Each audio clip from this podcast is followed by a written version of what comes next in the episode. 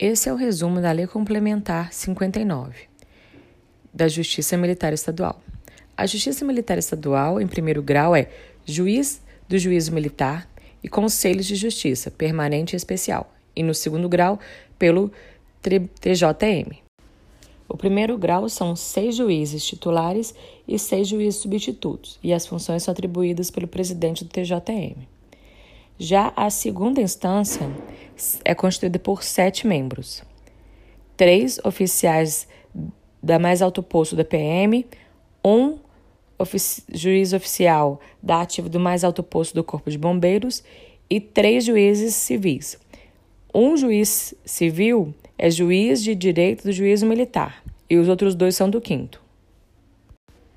Nos casos de ju juiz oficial, o comando da PM ou dos bombeiros faz uma lista sextupla, envia para o TJ, um órgão do TJ faz uma lista tríplice e o governador nomeia um desses três.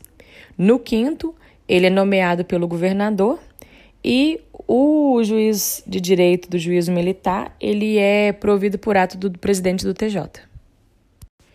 É de competência da Justiça Militar, crimes militares e a ação judicial contra ato disciplinar militar, ressalvado o tribunal de júri quando a vítima for civil, e o TJM decide perda do posto, patente de oficial e graduação dos praças.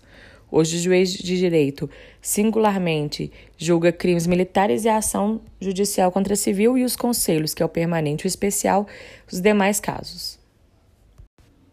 A magistratura civil constitui-se da carreira de juiz substituto e juiz de direito titular e juiz civil do tribunal é, que é concurso público e tem que ser de provas e títulos.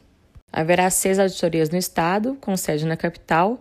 Cada uma dessas auditorias tem um juiz de direito titular, um juiz substituto, mas no mínimo um promotor de justiça e um defensor público.